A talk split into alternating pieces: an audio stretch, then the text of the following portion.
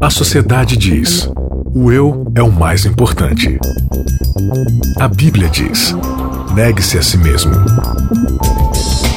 O mundo incentiva: siga seus desejos. Jesus convida: siga-me. A cultura diz: pense igual, seja igual, conforme-se. O cristianismo diz: não se conforme com os pensamentos deste século. Contra a cultura. O evangelho clama pelo diferente. 3, 2, 1, gravando. Começando mais um Contra a Cultura, o Evangelho clama pelo diferente, mais um episódio, aliás, último episódio. Game over? Game Over para a nossa série Game Over. 13 terceiro episódio dessa nossa temporada. Ao longo Inception. desses episódios, dessas semanas, 13 semanas aí, pra gente aprender um pouco mais sobre o livro de Apocalipse. Aí você fala, poxa, mas vocês já fizeram uma temporada sobre Apocalipse, precisava de outra? É inesgotável.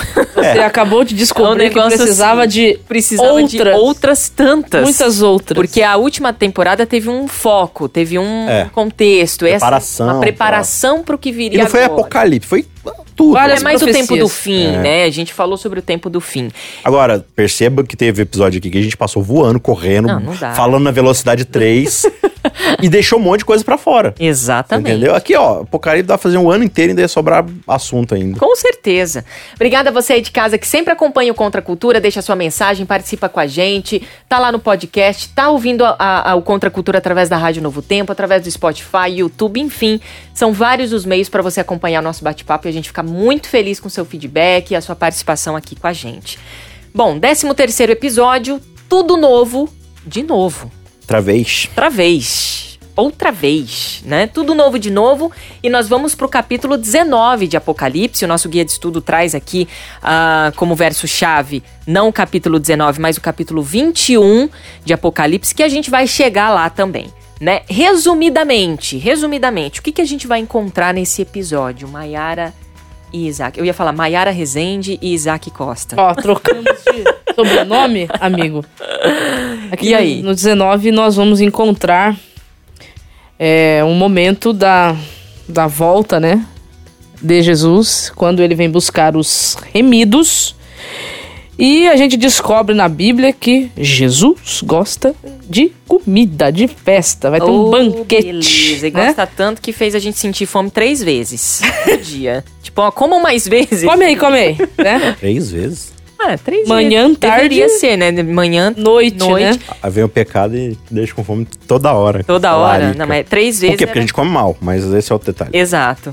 Então aqui a gente vai encontrar esse momento, né? O momento ali da, da, da salvação última e definitiva dos remidos, né? O traslado, é a, a festa, né? O grande ceia, o grande banquete. Então nós vamos encontrar o capítulo 19 descrevendo isso. Vai descrever também o estadozinho caótico, né? Que, que o planeta vai ficar, né? Pós esse momento aqui. Aí o julgamento final dos ímpios, né? Dos santos também. E o milênio, que é um assunto bem legal também que o pessoal sempre estuda. Muito bem. A Mayara citou aqui a, que Deus gosta de comida e tal, né? É, isso está em Apocalipse 19, a gente pode ler esses versos aqui, de 6 a 9. Diz o seguinte: Em seguida, João dizendo: Ouvi outra vez algo semelhante ao som do clamor de uma grande multidão, como o som de fortes ondas do mar, como o som de violentos trovões. Aleluia, porque o Senhor nosso Deus, o Todo-Poderoso, reina. Alegremo-nos, exultemos e a Ele demos glória, pois chegou a hora do casamento do Cordeiro e a sua noiva já se preparou. Ela recebeu um vestido do linho mais fino, mais puro e branco, porque o linho fino representa os atos justos do povo santo. E o anjo me disse: Escreve isso. Felizes os que são convidados para o banquete de casamento do Cordeiro. E acrescentou: Essas são as palavras verdadeiras de Deus. Então ele vai falar de uma festa de casamento, né? A gente vê festa aí no, no- em out- eh, tantas, tantas outras situações na Bíblia, né? Parábolas, ah, tem a questão das dez virgens também, que trata ali de um casamento, banquete, o filho pródigo.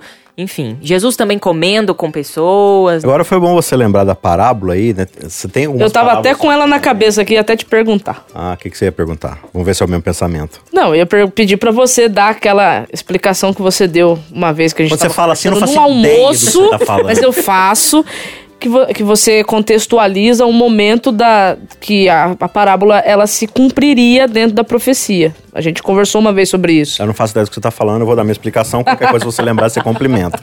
Você fala assim, ah, o negócio que você falou uma vez, eu falo tanta coisa, tanta abobrinha, que eu não lembro, eu não fico guardando as coisas que eu falo. Você se fala de forma genérica assim, eu fico doido. Você Eu, não eu- ouve eu- contra a cultura, Isaac. Também. Não, mas acho que você na conversa de bastidor com a Não, Mayara. não, isso aí foi conversa de almoço mesmo. Mas eu vou dar uma explicação que tinha uma parábola e depois, se eu não atender seus requisitos... É a parábola de Mateus lembra. 25?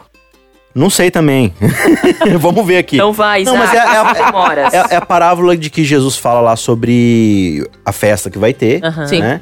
E aí ele manda o convite para várias pessoas virem. Não é Mateus 25, é outro Não é. Mateus. Eu acho que é 22, 22. talvez. É. Ele manda o convite para que as pessoas venham e cada um vai dar uma desculpa, né? Ah, não posso ir porque eu tenho tal coisa, Ah. ou tenho um compromisso não sei o quê. Sim. Ah, eu já vou casar também, eu sei lá, eu tô comprando uma terra. E aí no fim ele chama coxos, aleijados, doentes e tal. Por que, que eu tô falando dessa parábola? Porque aqui fala sobre vestir um vestido linho finíssimo que é atos de justiça dos santos. A gente fala assim, não, então a gente vai estar vestido das nossas boas obras. Aí a gente pode cair na tentação de que o nosso vestuário é a nossa própria justiça. Só que o texto tá falando aqui no começo do verso 8. Lhes foi dado Isso. vestir um linho finíssimo. Então essa justiça não vem dos santos, essa justiça foi imputada, foi dada aos Se você santos. voltar lá na parábola que Jesus contou, ele diz que junto com o convite para os coxos, aleijados, Foi a veste. foi uma vestimenta de festa. Legal. E teve um cara que não pôde entrar porque ele tinha o convite, mas se recusou A vestir. a vestir a veste que o cordeiro deu. Se você voltar lá no, no capítulo 12 de Apocalipse, você vai lembrar que quem é o remanescente? Aqueles que lavaram suas, vestes no sangue do cordeiro. cordeiro. Na verdade, não é nem lavaram, né? É alvejaram, Alvejaram. branquearam suas vestes no sangue do cordeiro. Então, esse casamento vai ser de pessoas que receberam o quê? A justiça do cordeiro, a roupa das obras do cordeiro. Mas por que que essas obras, Maiara, são dos santos? Porque Deus imputa as obras de Cristo Ao santo. na conta dos santos. Então, as, as obras dos santos são, na verdade, As obras de as obras de Cristo. Agora a gente vê ao longo do- da narrativa bíblica, em especial no Apocalipse, esse lance da, de Cristo ser o noivo e a igreja a noiva, né? Mostrando e contextualizando esse, esse relacionamento íntimo que Cristo quer ter com o seu povo, né? É- A nossa cabeça tá tão suja e às vezes a gente vê o ato sexual já como um negócio assim, ai, né? Todo cheio de pudor e tal, mas É porque o ato sexual, e até o casamento é chamado disso, é torna-se uma só carne. A, a expressão, na- a expressão usada no Antigo Testamento não é nem fazer sexo, é conhecer. Porque é uma coisa tão íntima que você, você se torna um com o outro de tanto relacionamento. Então é uma metáfora, Bianca. É uma grande metáfora dessa beleza. Essa beleza que tem do homem conhecer sua mulher é o que Cristo tá querendo conhecer com a sua igreja. Né? É, isso- é isso mesmo, Isaac. Uma metáfora, né? Que faz a gente entender que Cristo, ele quer intimidade com a gente. Ainda mais profunda do que de Ainda um homem mais- e mulher, né? Exatamente. Muito mais pleno do que a gente tá acostumado. Exatamente. Bom, a- no- a- continuando aqui no, no capítulo 19, versículo 11, diz o seguinte: Viu o céu aberto e surgiu um cavalo branco. Seu cavaleiro se chama Fiel e Verdadeiro. Eu não sei como é que tá na Bíblia de vocês Fiel e aqui. É o É verdadeiro. isso? Uhum. pois julga e guerreia com justiça. Seus olhos eram como chamas de fogo, e em sua cabeça havia muitas coroas. Nele estava escrito um nome que ninguém conhece, a não ser ele mesmo. Vestia um manto encharcado de sangue, e o seu nome era a Palavra de Deus. É o meu tal verbo. de- Verbo de Deus. Uhum. Os exércitos do céu, vestidos do linho mais fino, puro e branco, seguiam-no em cavalos brancos. De sua boca saiu uma espada afiada para ferir as nações. Ele os governará com cetro de ferro e esmagará as uvas no tanque de prensar da furiosa ira de Deus, o Todo-Poderoso. Em seu manto, na altura da coxa, estava escrito o nome: Rei dos Reis e Senhor dos É Senhores. interessante porque é, eu ouvi uma pregação deste amigo que tá do lado aqui. Desculpa. É, Desculpa. E o manto já tá sujo de sangue, né? Antes dele pisar o lagar, né? Antes dele vir à terra para encerrar o, o juízo, né? Com a destruição dos ímpios. É como o amigo Isaac disse, né? Ele, esse sangue que está sujando o seu manto é o próprio sangue de Cristo, né? O sangue dele mesmo. E é interessante que no verso 12 diz que ele tem um nome que ninguém conhece. É, é legal isso aqui, porque quando você vai lá em Filipenses 2, lá diz assim: que por causa de que Cristo abdicou do seu trono, assumiu uma forma de servo e foi fiel até a morte morte de cruz, ou seja, morreu por todos nós, quando ninguém faria isso, diz lá: por isso Deus o exaltou e lhe deu um nome que está acima de todo nome esse nome não é Jesus, é o Cristo. O que, é o nome Cristo? Por que só Jesus conhece esse nome? Cristo é o nome daquele que recebe todos os pecados sobre si e morre pela humanidade. Só Cristo conhece esse nome, só Jesus conhece esse nome, porque só Jesus passou por essa experiência. Em todo o universo, só Jesus morreu uma morte sobre todos os pecados de todo o universo para poder redimir-nos dessa situação de pecado, né? Então, esse é o Rei dos Reis, Senhor dos Senhores. Aquele que merece a nossa verdadeira adoração é aquele não que vive para si, mas é aquele que de forma plena e definitiva viveu por todos nós, né? Ah, que mais aqui? Então vi um anjo em pé no sol. Gritava para as aves que voavam no ponto mais alto do céu: Venham, reúnam-se para o grande banquete que Deus preparou Venham e comam a carne dos reis, dos Esse generais. banquete aqui é sinistro. E dos fortes guerreiros, dos cavalos e dos seus cavaleiros, de toda a humanidade, escravos e livres, pequenos e grandes. Depois vi a besta e os reis da terra e os seus exércitos reunidos para lutarem contra aquele que montava no cavalo e contra o seu exército. Mas a besta foi presa e com ela o falso profeta que faziam sinais em seu nome, sinais que enganaram todos os que haviam recebido a marca da besta e adoravam a sua estátua. Você ia falar do banquete, né, Mayara? Não. Esse banquete aqui é. Esse aqui são dois banquetes no 19, né? Uhum. Um legal e o outro nem tanto, né? Que é pra comer a, a comida ruim aqui, né? Veja que uh, a besta e o falso profeta, né, o dragão, todos eles reúnem os exércitos para ir contra Deus, né? Eles ainda não aceitaram a condição de que eles foram derrotados. Olha isso. Né? Apesar de Depois de tantas evidências. Mas o que sobra para eles é morte e destruição, infelizmente. No versículo 21 a gente encontra isso.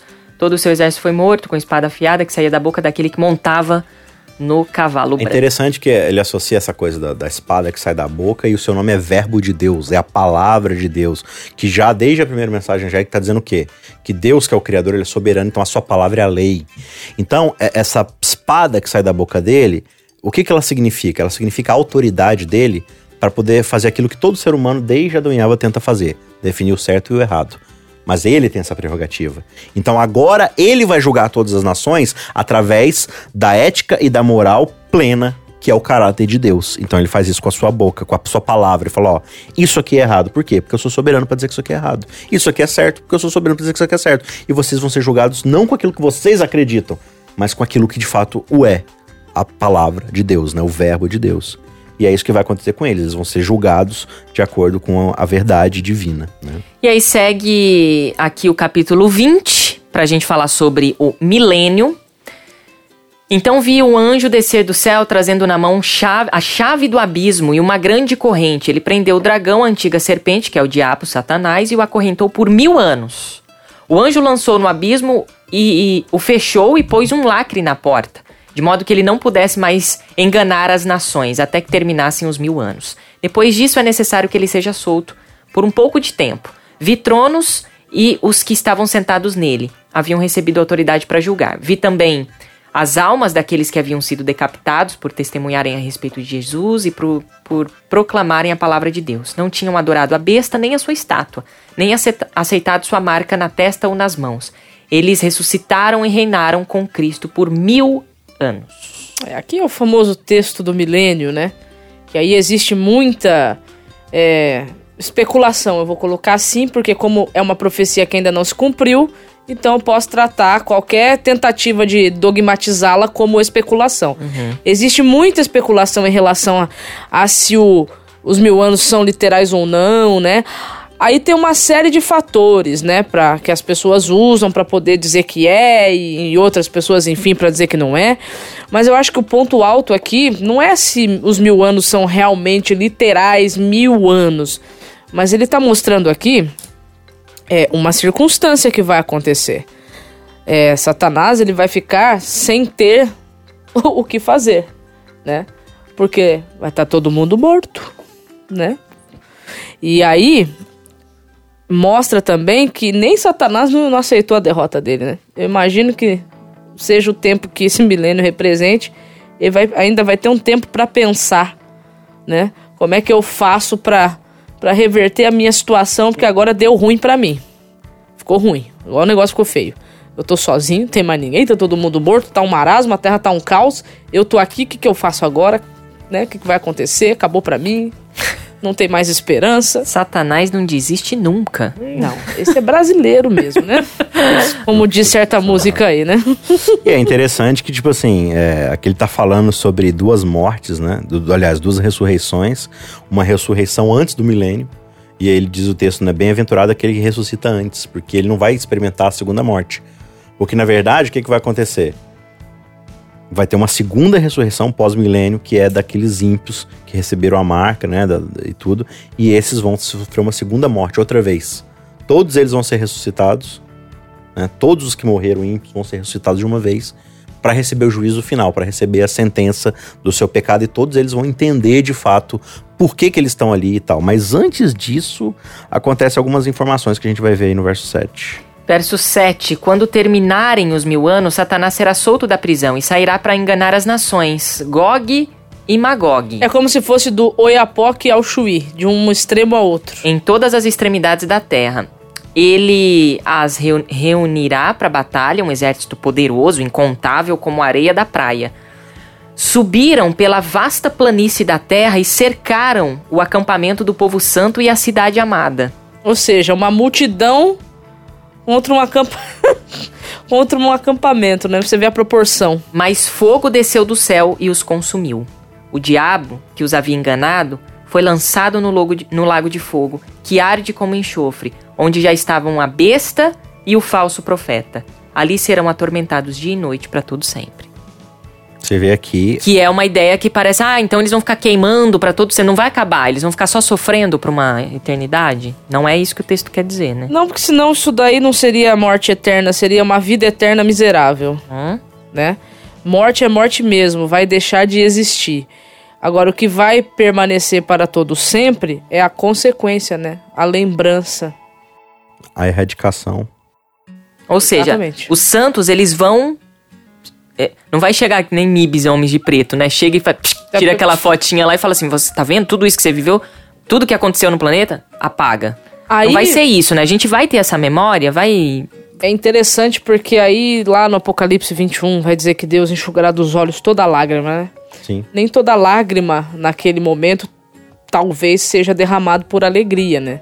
Sim. Pode ser que hajam pessoas que estarão do lado de fora da cidade que nós tivemos convivência, que nós, né? Você não enxuga lágrima de alegria. Exato. Lágrima de alegria é deliciosa. É. Você- Essas lágrimas aqui entendeu? são a lágrima dolorida é quando você chora de tristeza. Porque, perceba, Ezequiel 33, verso 11, vai afirmar que Deus não tem prazer na morte do ímpio. Sim. Então, na minha cabeça, não faz o menor sentido os salvos que estão dentro da cidade com Cristo estarem vibrando pelo por todo mundo que está do lado de fora está sendo destruído, entendeu? Isso na minha cabeça não faz sentido.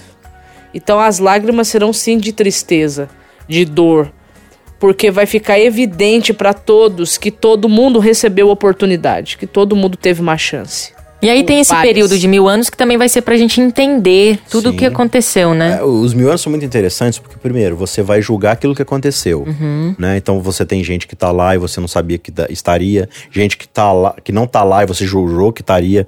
Mas a maior surpresa de todos é você tá lá pra começo de conversa, né? eu tô aqui, o que, que eu tô fazendo aqui? O que eu tô fazendo Não, meu aqui? sangue. Ah, Ah, Aí você se prostra diante de Deus. chora. Mas também, por exemplo, Senhor, mas aquela vez que eu sofri tudo aquilo, não tinha um jeito de eu ter feito melhor? Lê o livro aí. Aí você vai ver tudo que aconteceu. Eu falo, nossa, Nossa. isso aqui foi o melhor que Deus poderia ter feito na minha vida naquela situação.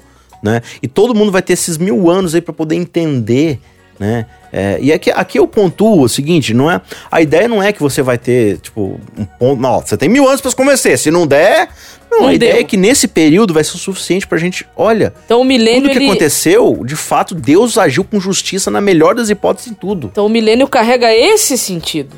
Ele simboliza o tempo suficiente para que todo mundo esteja plenamente Convencido. esclarecido e convencido. Porque lembre-se, a batalha do grande conflito não é física, ela é mental. Ela só é ganha, Deus só vai ser finalmente vitorioso quando todas as mentes do universo forem convencidas. Tanto as ímpias quanto as santas. Então os ímpios vão perceber que no final. Então, assim, ele, ele diz aqui que é, Satanás vai levantar né, as nações ímpias para ir contra Deus. E no fim eles vão, vão perceber: opa, não. Chega mesmo, a gente tava errada mesmo. E aí, nesse momento, o fogo desce do céu e eu, pelo menos, entendo que- aqui esse fogo como sendo a própria glória A glória de Deus os consumindo. o pecado e junto o Mas pecador, né? antes de a glória de Deus descer do céu e, e consumir o pecado e o pecador, acontece para mim o cumprimento de um texto que foi escrito por Paulo lá em Filipenses, né, capítulo capítulo 2, que é lá no verso 9 que você já até mencionou, ele diz assim: é, Pelo que também Deus o exaltou sobremaneira, ele deu o nome que está acima de todo nome, para que ao nome de Jesus se dobre todo o joelho, nos céus, na terra e debaixo da terra. Falando, né? Dos seres celestiais, dos remidos e dos ímpios, né? E toda língua confesse que Jesus Cristo é Senhor para a glória de Deus o Pai. Então, antes deles serem destruídos pela glória de Deus, até mesmo Satanás, os ímpios, irão reconhecer a soberania de Cristo e irão realmente declará-lo, né, como o Senhor de todo o universo. Mas aí depois disso eles voltam a si, voltam a quem são e aí tentam, né, por uma última vez tirar Cristo do trono, nem que seja força. Muito bem, aí a gente entra aqui, avançando um pouco do texto, a gente tem pouquíssimo tempo, mas ah, a Nova Jerusalém. É aí, de volta ao Éden. A cidade santa, né? Nova Jerusalém. Bianca, vou ler só pra gente aqui os versos 15 e 16 aqui rapidinho. Diz assim: Aquele que falava comigo, ou seja, tem um anjo acompanhando João nessa visão da cidade, né? Aquele que falava comigo tinha uma vara de ouro pra medir a cidade, suas portas e sua muralha. A cidade era quadrangular, né? De comprimento e largura desiguais, e mediu a cidade com a vara até 12 mil estádios, que são 2 mil e tantos quilômetros, né? O seu comprimento, largura e altura são iguais. Ou seja, a cidade celestial, Nova Jerusalém, tem altura, base, altura e comprimento iguais. Se você lembra de matemática, você vai lembrar que isso aí é um cubo perfeito. Altura, largura e... Se você vai lá e começa a estudar lá no Antigo Testamento o santuário de Moisés, o tabernáculo, você vai ver que as medidas do lugar santíssimo são altura, base e comprimento iguais. São também um cubo perfeito. Ou seja, você tem essa ideia de que lá no Éden, você tem um jardim ali, que é a presença de Deus na terra. É o Santíssimo, lugar onde Deus se manifesta para estar com Adão e Eva. Só que eles precisam ser expulsos após o pecado porque não podem mais ficar na presença de Deus, certo? E aí você tem o Santíssimo onde Deus vai estar com o seu povo, mas sem a presença do povo. Ele entra lá no Santíssimo, nesse cubo perfeito, só ele pode ficar lá. Qualquer um que entrar vai ser funilado, é, fulminado por causa do, do pecado e da glória de Deus. Agora a gente está dizendo que o Santíssimo vai ser o lugar onde o próprio povo de Deus vai morar. Na presença de Deus, dos santos e do Cordeiro. Ou seja, é- essa coisa maravilhosa, porque ele tá falando assim: a Nova Jerusalém vai ser o Santíssimo onde Deus vai morar com seu povo para sempre. Né? Então, a, a grande promessa aqui de, de Apocalipse pra gente é de que tudo aquilo que o pecado destruiu, Deus está restaurando. O relacionamento do ser humano com Deus, de bênção, né, de relacionamento íntimo, como você deu exemplo lá, restaurado. Né? Porque eles O estão relacionamento do ser humano com o ser humano. o próprio ser humano também restaurado. terra Lembra que a, prome a promessa a promessa para Eva foi o quê? Na tua descendência vai vir o Messias, né? A promessa para Abraão é o quê? Em ti serão benditas todas, Todas as as famílias da nações. terra. Quando você lê Apocalipse está dizendo o quê? Pessoas de todas as nações, tribos, línguas, todos de pé diante do Cordeiro. E finalmente aquela inimizade que o homem tinha com a própria terra e a promessa feita a Abraão de uma terra, né, para se morar uma nova Canaã. Aqui a gente tem também essa promessa de um novo céu, de uma nova terra. Tudo que o pecado destruiu, Deus vai agora restaurar e fazer perfeito novamente, e eles vão estar para sempre unidos. Tudo novo de novo.